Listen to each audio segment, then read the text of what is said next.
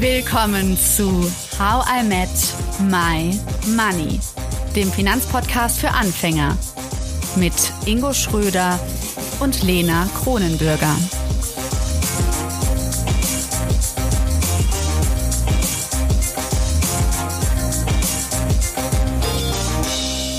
Nun hörst du Teil 2 mit Stefan Weiß. Und falls du selbstständig bist oder selbstständig werden möchtest, hör unbedingt rein und erfahre alles. Vom Stundensatz und wie man ihn richtig berechnet, bis zum Businessplan. Das erste Wichtigste sind deine monatlichen privaten Fixkosten. Also das, was du einfach jeden Monat ausgibst, so wie du lebst, gerade wie du lebst, ob du Familie hast und Kinder bezahlen musst, also was ich, äh, Kindergarten und Schule oder irgendwelche Sachen, die halt so tagtäglich laufen.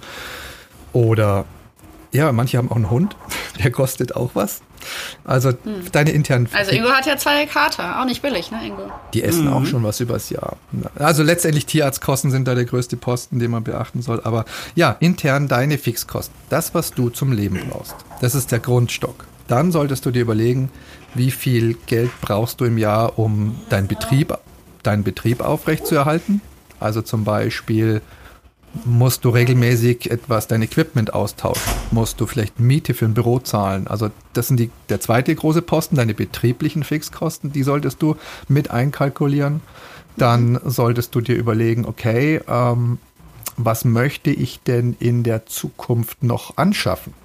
Also wenn ich heute überlege, ich brauche in einem Jahr ein neues Auto, dann wäre es ja schön, wenn ich schon anteilig jetzt mit dem Mitverdienen anfangen kann, damit ich danach nicht plötzlich 30.000 Euro oder 20.000 Euro aus dem Hut zaubern muss, sondern ich weiß, ich habe da schon angespart in dem einen Topf. Also so, was du verschiedene Töpfe aufmachst, im Kopf einfach nur auf dem Papier mal deine verschiedenen Töpfe und sagst, okay, in drei Jahren möchte ich mir eine Wohnung kaufen oder ich möchte umziehen und dann kommen halt doppelte Mietkosten auf mich zu. Also wenn du jetzt schon mal in die Zukunft prognostizierst, wie möchte ich gerne leben und daraus das anteilig aufs Jahr runterrechnen, dann kannst du viele Kosten, die du später mal brauchst, schon anteilig mit rein verdienen, wenn du das in deinen Stundensatz oder in deinen internen Stundensatz einrechnest.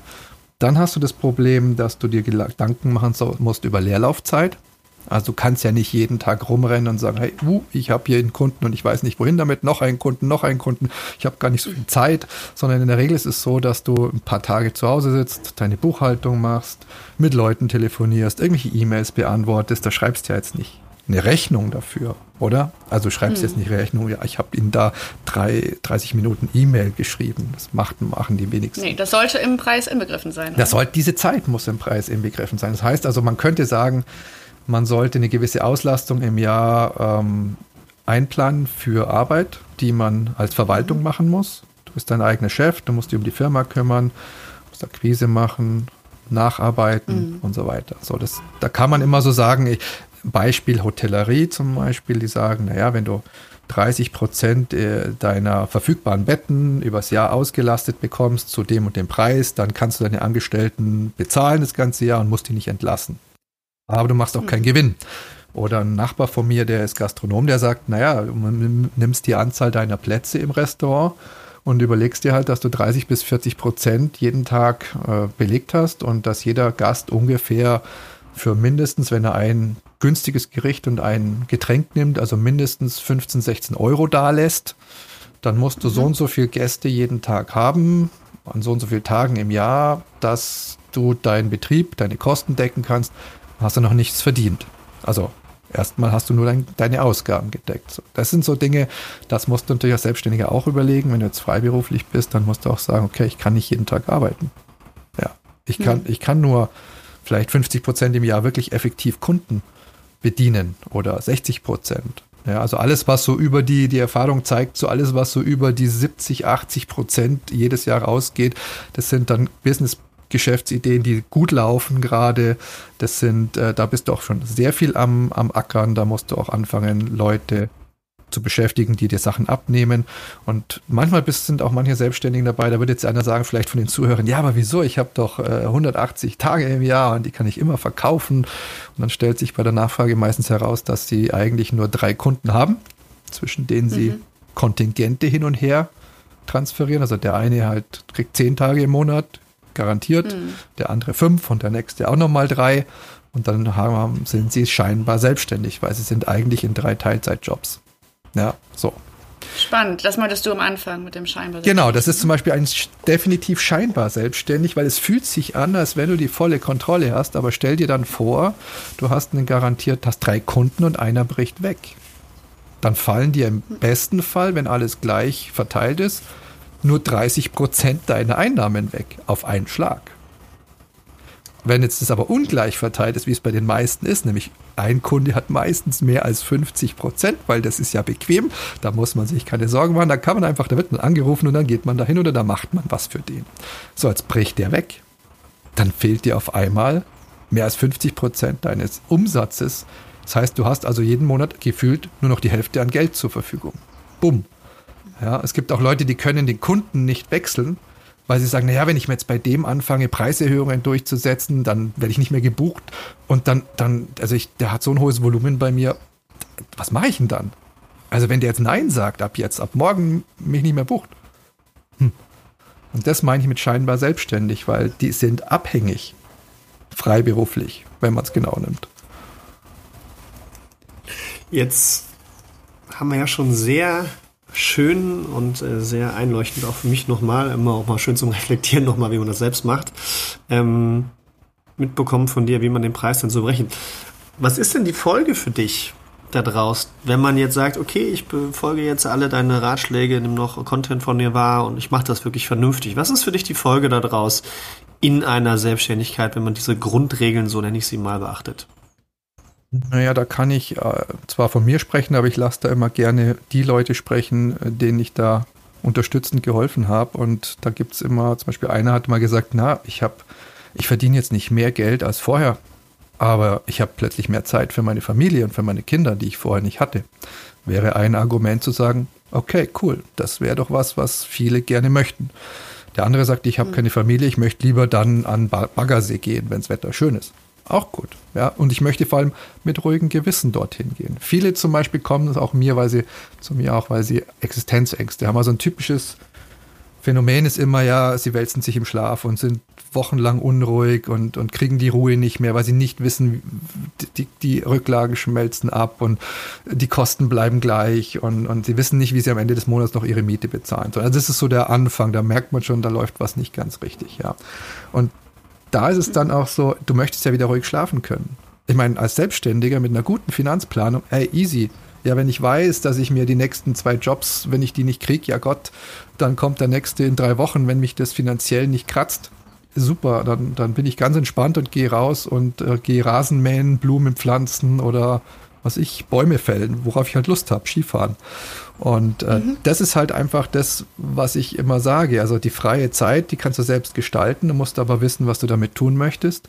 Und ähm, jetzt, witzigerweise, weil du es gerade fragst, äh, Ingo, ich habe vor, vor, vorletzte Woche habe ich mal eine Feedback-Runde, Umfrage an meine äh, ehemaligen Teilnehmer und Klienten geschickt, so hey, wie hast du dich entwickelt? Erzähl mal, wie lange hast du gebraucht, um das umzusetzen, was du wolltest. Und dann habe ich das einem Freund von mir die anonymisierten Daten gegeben und habe gesagt, der ist so ein bisschen äh, Statistik-Nerd, der wertet immer gern so Zeug aus mit Excel und mit ganz tollen Balken.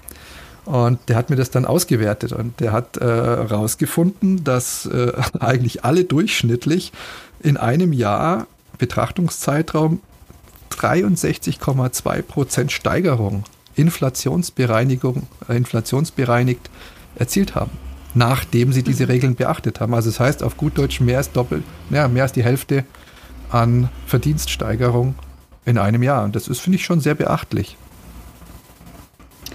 Was man daraus also folgern kann, dass wenn man sich das alles mal ordentlich ausrechnet und nicht Pi mal Daumen vorgeht, kann es bedeuten, dass man zum Beispiel den Stundensatz oder den Tagessatz erhöhen muss. So, jetzt gehe ich zu meiner Kundin oder zu meinem Kunden und sage hier, das ist mein Preis oder das ist mein neuer Preis. Was hast du denn für Tipps, falls dann die Rückfrage kommt, was, so viel? Also inwiefern erklärt man, was denn alles in diesem Preis steckt? Ja. Und warum man diesen Preis wählt und nicht einen anderen?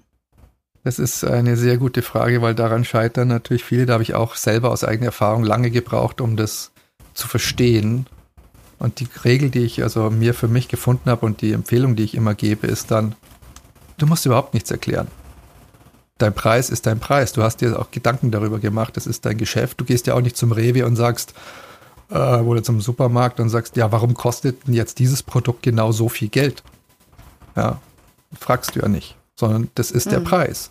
Und ähm, jetzt muss man natürlich beachten, klar, es ist es ein Bestandskunde und du möchtest und musst erhöhen, dann gibt es natürlich da auch gewisse Grenzen.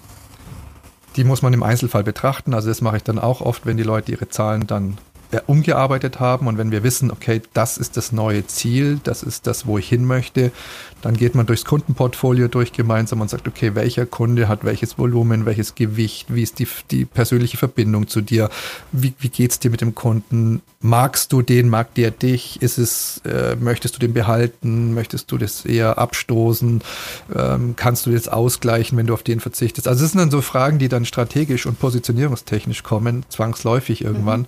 Und dann muss man das Kundenportfolio eben abwägen. Auf der einen Seite Neukunden, die wissen gar nicht, was du kostest. Da kannst du immer in die Vollen gehen und vielleicht noch drüber. Und manchmal wirst du überrascht sein, dass du denkst, naja, ich will irgendwie, sagen wir mal ein Beispiel, ich will 100 Euro haben und du gehst mit 120 Euro ins Rennen und dann sagt der, ja, passt. Und du denkst so, oh cool, ich krieg mehr, als ich gebraucht habe. Ja, mega. Und mir ist es auch schon mal passiert, also je schneller ein Kunde Ja sagt, passt, umso eher weißt du, das war zu billig, scheiße. Mist. Das war zu das billig. kennt Lena. Ja, also auch so eine das goldene ich, Regel, ja. ja. Das, das bedeutet, ähm, also als Empfehlung, know your numbers, ja, weil dann kannst du nämlich dein Verhalten darauf abstimmen. Wenn du genau weißt, wo du hin musst, was du brauchst, mhm. damit du dich gut fühlst. Stell dir vor, du bist mit dem Rücken finanziell an der Wand, weil du einfach gerade kein Geld hast. Und du musst jetzt diesen einen Auftrag an Land ziehen, der jetzt gerade da ist. Und einen anderen gibt es nicht. So, jetzt, mhm. jetzt musst du alles da reinsetzen, den Kunden nicht zu verlieren. Und das bringt dich in eine derart schlechte Verhandlungsposition. Und viele von den Kunden, die spüren das irgendwann. Und dann geht natürlich, dreht sich das ja. um und dann wird einfach, oh ja, dann, da ist jemand, der braucht den Job. Ja, dann kann ich das Drücken anfangen. Und dann bieten die dir gar nicht mehr so viel an. Und dann denkst du, um Gottes Willen, wie soll ich denn damit? Aber eigentlich will ich den Job, aber ich kann nicht. Das ist ja viel zu billig. Und dann kommt dieses Gedankenkarussell und das macht dich wahnsinnig. Und deswegen musst du sozusagen da präventiv vorgreifen und sagen, okay, ich, da sind wir jetzt wieder bei der Anfangsfrage, was ist dein mhm. Wert? Was fühlt sich gut an? Und das, fühlt sich natürlich sehr viel besser an, wenn du drunter eine solide Kalkulation hast, wo du genau weißt, das sind meine Basisdaten. Auf denen muss ich aufbauen und dann kann ich nach oben natürlich schon sagen, ja, da musst du deinen Wert einfach, musst du dich ein bisschen besser fühlen und dann musst du dich wertiger fühlen, dann erhöhst du halt. Aber wenn du weißt, unter welchen Wert du nicht gehen darfst, weil sonst deine Kalkulation zerfliegt, dann hast du natürlich einen anderen Bereich, in dem du dich bewegst, auch mental. Also du fängst an, anders zu denken und ich habe viele, viele Kundenfeedbacks, die dann sagen, irgendwann nach einem Jahr, wenn ich mit denen wieder rede, sage ich so, ja, wie geht's denn so? Sagt er, ja, also ich habe jetzt schon wieder so ein paar so No-Brainer gehabt. Dann sage ich, was meinst du mit No-Brainer? Ah ja, wenn da einer mit irgendwie 50 Euro daherkommt und sagt, wir können nur 50 Euro zahlen oder am Tag irgendwie 250 oder 300, da, da weiß ich schon, da lache ich und dann, da, das ist nicht der richtige Kunde mehr. Und das finde ich so nett, weil im Endeffekt ist es eine neue Haltung, die du dann einnimmst. Und komischerweise denke ich mir, ja, aber das ist ein Kunde. Du hast doch früher diesen Kunden angebetet. Das war ja dein jemand, der dir so viel angeboten hat. Das hast du auch mit Kusshand genommen. Und jetzt sagst du zu mir, es ist ein No-Brainer. Ja, warum? Der hat sich nicht verändert, der Mensch. Er hat nur anders angefangen, draufzuschauen. Und da helfen natürlich diese ganzen Zahlen mal durchzugehen. Weil mhm. stell, stell, dir vor, du bist eine Firma wie Wirecard und weißt nicht, wo 1,8 Milliarden Euro sind. Definitiv schlecht, das haben wir gelernt. Ist nicht Aber positiv. lass uns mal über die andere Seite reden. Also, worüber wir ja meistens reden und auch gerade geredet haben, ist dieses, oh, vermutlich ist der Stundensatz zu gering. Was ist denn das andere? Also, wenn man eigentlich unverschämt teuer ist, und ich finde, das merkt man ja gar nicht bei sich selbst unbedingt, sondern wenn du von anderen Angebote einholst und dann denkst so, würde ich, also will ich das wirklich zahlen, jetzt als, ne, ich als Kundin? Also ich finde auch, dass da diese, was du gesagt diese Untermauerung, dass man sich das gut ausrechnet, in beide Richtungen gut funktioniert. Also dass man eben nicht nur sagt, ich werde eben nicht unter Wert verkauft, aber auch nicht sozusagen über. Weil ich finde, das ist etwas, worüber wir, wir irgendwie nie reden. Oder was würdest du sagen, Stefan? Oder kann man gar nicht zu teuer sein? Ich würde mal so sagen, ähm, zu teuer. Also wir machen in den Kursen auch immer gern so ein Spielchen, dass wir sagen, okay, wir jeder schmeißt mal so, rechnet sein Zeug aus, dann kommen unterschiedliche Summen raus und dann gibt es immer einen, der ist der teuerste und es gibt immer einen in der Liste, wenn wir das an die Tafel dann schmeißen und jeder schreibt so seine gerechneten Zahlen hin, dann wird immer einer der billigste und einer der teuerste sein. Und dazwischen wird sich immer so ein Block sammeln von vielen, die ungefähr gleich liegen. Ja, und dann frage ich immer, ja, wen würdest du jetzt aus der Liste anrufen, wenn du einen Job hast, zu vergeben? Hm. Dann denken viele immer nach und dann stellt sich oft heraus, dass die Wahrscheinlichkeit, dass der billigste angerufen wird, ist 100 Prozent. Der wird auf jeden Fall angerufen.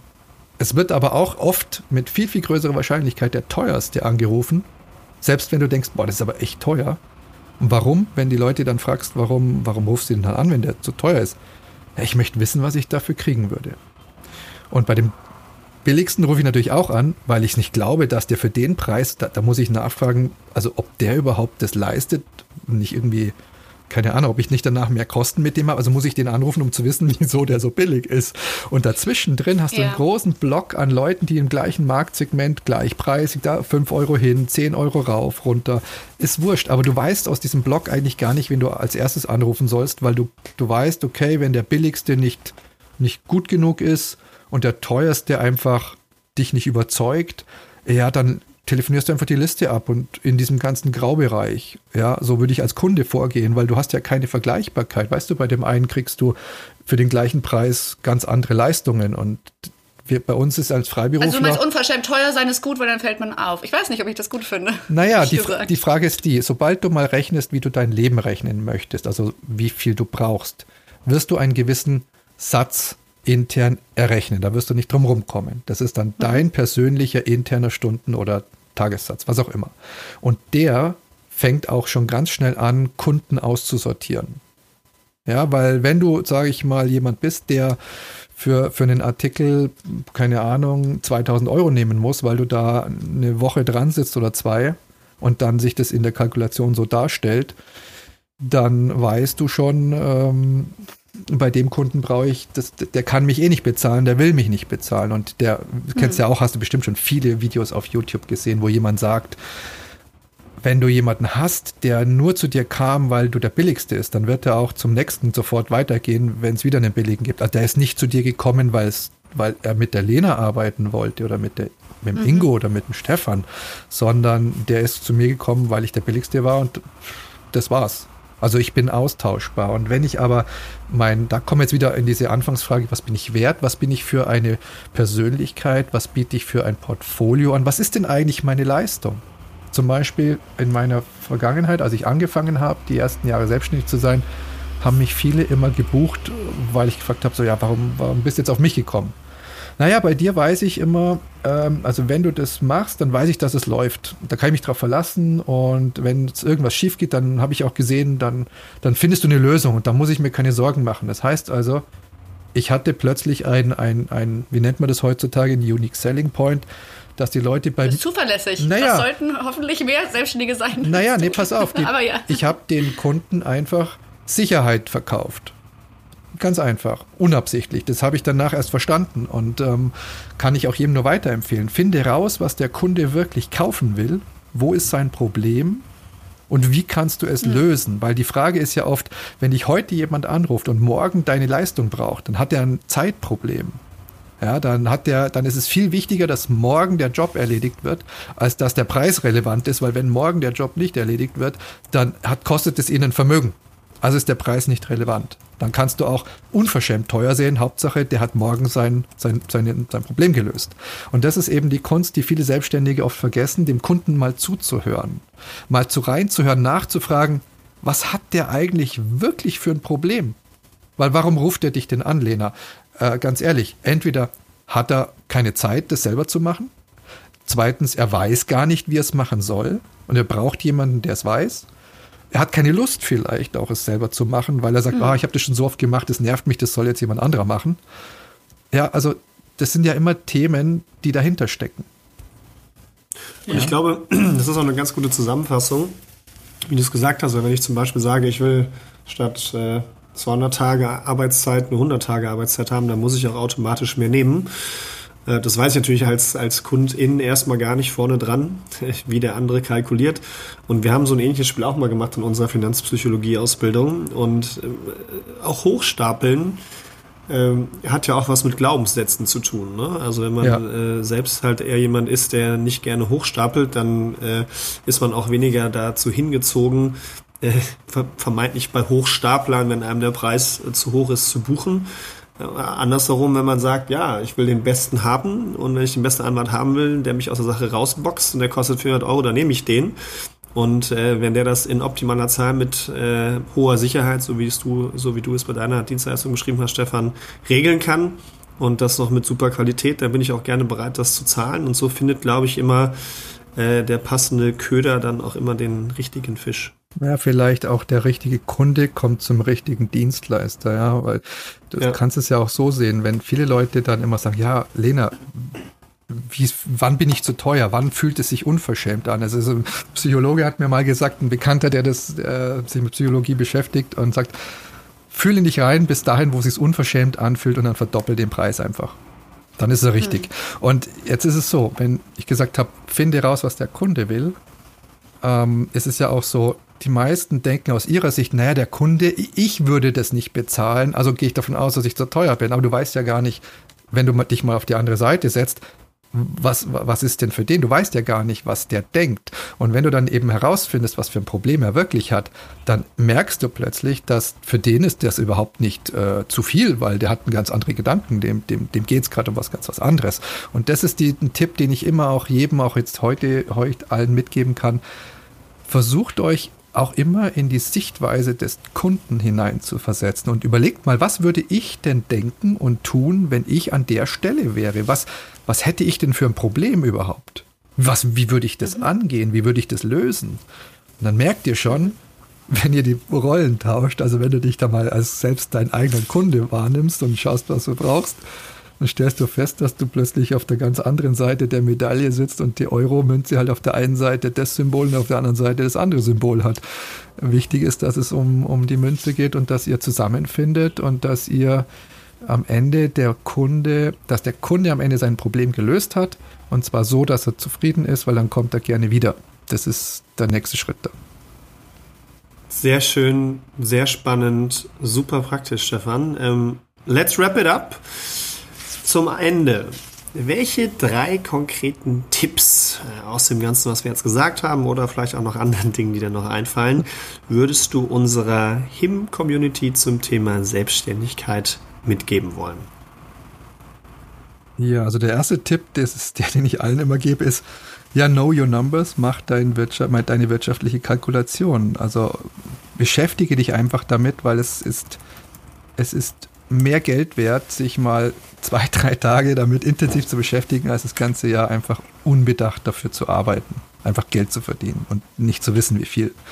Das ist der erste Tipp. Also kalkulieren erstmal selber die Zahlen in den Griff kriegen. Der zweite Tipp ist, wenn du dann weißt, wie viele Zahlen du brauchst und wie deine Zahlen aussehen, dann ist die Frage, wie kriege ich die beim Kunden durchgesetzt? Also beschäftige dich mit Verhandlungs- äh, Strategien. Ja, wie, wie wird, funktionieren Verhandlungen? Wie sind die Spielregeln? Was ist die Psychologie dahinter? Was ist ein, ein blödes Argument, dass man so und so. Einfach unseren Podcast hören. Ja, die genau. ganze Reihe, Stefan. Die ganze Reihe, genau. Und der dritte Tipp ist natürlich, äh, melde dich einfach bei mir, wenn ich dich in irgendeiner Weise unterstützen soll. Ja, wenn du nicht weißt, wo du anfangen sollst, dann ist es natürlich, äh, kann ich dir natürlich gerne helfen. Äh, aber nee, der dritte Tipp ist unterm Strich, bleib trotzdem bei all dem entspannt und optimistisch und ähm, ja, lüg dir nicht selbst in die Tasche.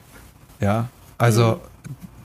wenn du merkst, es stimmt was nicht und du fühlst es irgendwann, fragst dich, woran liegt es? Das ist der Moment, wo du aufwachen musst und sagst, okay, also wenn ich, wenn ich da nicht selber drauf komme, dann, dann such dir irgendjemanden eine Unterstützung, damit du da nicht alleine anfangen musst, äh, wenn du nicht weißt, wo du anfangen sollst, wie du anfangen sollst. Es gibt ja Leute, die, die diese Probleme alle schon erlebt haben und eine Lösung gefunden haben. Hm. Und deswegen, ähm, ja, das ist eigentlich und der dazu dritte. Dazu kommt noch Fleißarbeit, oder? Also es ist halt, ich bin da gerade sehr tief drin in meinen Excel-Tabellen und es ist halt anstrengend und es tut auch weh, sich das anzugucken, aber du hast schon recht. Was, Man, was tut dir denn weh da? Man muss es machen. Was tut dir denn da weh, um auf ein Gefühl zu bleiben? Es ist eher so dieses, ähm, naja, mir dieses Thema Zahlen wirklich anzugucken, weil es etwas war, was ich weggeschoben habe und was ich aber jetzt annehme als meine Verantwortung. Und das ist so ein bisschen, ich, ich überwinde diese alte Abneigung und versuche sie zu einer Routine zu machen. Darf ich? Weil das ist eben, wie du auch gut beschrieben hast, dass wir sind halt auch Unternehmer und das, das muss gemacht werden. Darf ich noch abschließend fragen, warum du es weggeschoben hast? Hast du für irgendwas Angst gehabt oder so? Hm. Sagen wir so, ich glaube, ich wollte einfach nur Kirsche auf der Sahnetorte haben. Ich wollte halt das spaßige Selbstständigkeitsleben ohne das ganz, ja, glaube ich, das ganz, ganz Ernste und musste anerkennen, dass das so nicht geht. Das heißt, deshalb habe ich dich auch eingeladen in die heutige Folge, weil ich mir wünsche, dass Menschen, die jetzt anfangen mit der Selbstständigkeit, da eben geplant reingehen können und sehr bewusst und das nicht wie ich vielleicht erst ein bisschen zu spät, aber nicht ganz zu spät rauskriegen, wie man das alles gut berechnet. Macht dir da nicht keine Sorgen, weil jeder hat äh, in dem Selbstständigen anfänglich äh, Dinge, die er lernen muss, ist wie Fahrradfahren. Die kannst du zwar mit Unterstützung schneller lernen, aber am Ende des Tages wird jeder irgendwo einen Fehler machen und sich dann daraus eben weiterentwickeln. Das ist völlig in Ordnung. Also wichtig ist halt und immer. Ich glaube auch nicht, dass es schlimm ist. Also ich sehe das auch so, wie du es beschrieben hast. Es ist ein Abenteuer und ja. wir gehen da durch und es macht halt trotzdem natürlich Sinn, alle Seiten der Selbstständigkeit irgendwann so zu umarmen sozusagen, mhm. damit es auch langfristig und nachhaltig erfolgreich ist. Ja, vor allem, was ich auch noch empfehlen kann, ist schon auch mal, auch wenn du nicht brauchst, aber einen Plan B sich mal zu überlegen, was mache ich denn, wenn herauskommt, dass in meinen Zahlen das so nicht abbildbar ist. Was kann ich denn stattdessen machen? Kann ich das Geschäftsmodell ändern? Kann ich was, muss ich es vielleicht ganz aufgeben? Ähm, was mache ich, wenn es nicht klappt? Ja, also dieser Traum von der ewigen Hoffnung, der führt am Ende in die Altersarmut. Das merken viele ja damit 50. Und ähm, es ist, es ist nicht schlimm, wenn etwas nicht klappt. Dann muss man es einfach nochmal probieren und dann aber bewusster. Ja, das, das, Schlimmste ist es einfach wegzuschieben. Deswegen, ja, bleib positiv, bleib entspannt ja. und lüg dir nicht in die Tasche und das ist. Okay, das, das ist ein gutes Motto. Stefan, ich bin trotzdem extrem Plan A-Mensch. Ich glaube, ich werde jetzt nicht so viel in meinem Plan B äh, feilen. Damit aber viel Optimismus für euch alle. Ich hoffe, euch hat die Folge gefallen. Und dir, Stefan, vielen Dank für deine Expertise, dass du uns an den Öhrchen ziehst, wenn wir unsere Zahlen nicht kennen. Und ja, vielen Dank, Ingo, Stefan. War schön mit euch. Sehr gerne, hat mich Danke auch Danke dir, Lena. Danke für die Einladung. Ciao. Tschüss. Ciao. Ciao. Danke, dass du zugehört hast und toll, dass du ein Teil von How I Met My Money bist. Wir hoffen, dir hat diese Folge gefallen. Um keine Folge zu verpassen, klick einfach direkt auf den Abonnieren-Button auf Spotify, Deezer und Apple Podcasts. Für weitere Tipps und Tricks und Informationen, damit du dein Geld und dich besser kennenlernst, folge uns auf Instagram, Twitter, Facebook und LinkedIn. Dort kannst du uns auch immer schreiben, falls du Fragen, Feedback oder Themenwünsche hast. How I Met My Money wird gesponsert von der Maiwerk Finanzakademie. Spannende Online-Kurse für deine finanzielle Zukunft zu ETFs, Immobilien und Altersvorsorge. Natürlich gibt's für dich Rabatt. Schau dafür einfach in die Show Notes.